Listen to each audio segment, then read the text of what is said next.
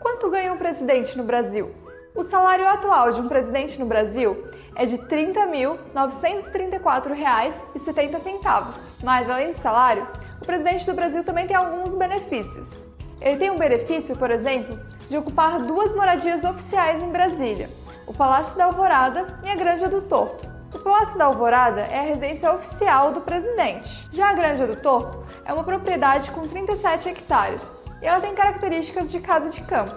Outro benefício é o direito a assessores especiais e inúmeros cargos de confiança. Além disso, o presidente também tem direito ao plano de saúde, que cobre também todos os seus familiares diretos. Tem também direito a cartões corporativos, cujo limite varia conforme o orçamento, e também tem direito a viajar nos aviões da Força Aérea Brasileira, tanto em missões oficiais quanto por razões particulares. Há ainda outro importante benefício, que não tem um valor monetário, é o foro privilegiado. Se você quer saber mais sobre o foro privilegiado, pode clicar no link que eu vou deixar aqui em cima. E agora uma pergunta importante.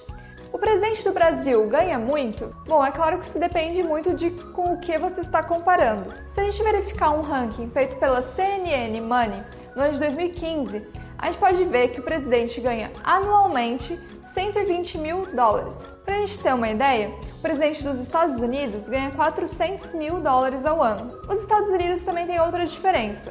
Lá, os ex-presidentes têm direito a uma pensão vitalícia de 191 mil dólares por ano. No Brasil, os ex-presidentes não têm esse benefício. Alguns outros países que o chefe de Estado ganha mais do que no Brasil são Reino Unido, França, Rússia. Já na Índia e na China, também países emergentes, o chefe de Estado ganha menos do que no Brasil.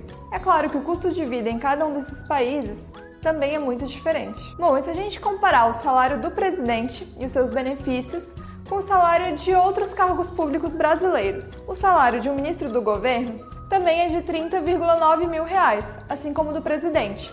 Mas ele tem direito a um auxílio moradia de 6,6 mil reais, que o presidente não tem porque tem esse outro benefício, que é o da moradia em Brasília. E já o ministro do STF, por exemplo, ganha 33,7 mil reais, um pouquinho a mais do que o presidente. Bom, e o ex-presidente ou a ex-presidente? Quanto ganha? Bom, como a gente já falou, os ex-presidentes brasileiros não têm uma pensão vitalícia, mas eles não deixam de ter vários benefícios. Por exemplo, ele tem direito a oito servidores de sua livre escolha. Quatro deles devem ser para segurança, dois deles para assessoria e dois motoristas. Os servidores que trabalham com a segurança do ex-presidente ou como motorista também podem receber porte de armas, se assim for solicitado. Esperamos que você tenha gostado de saber quanto ganha o presidente e os ex-presidentes. Se tiver alguma sugestão ou comentário, pode deixar aqui embaixo. Até mais!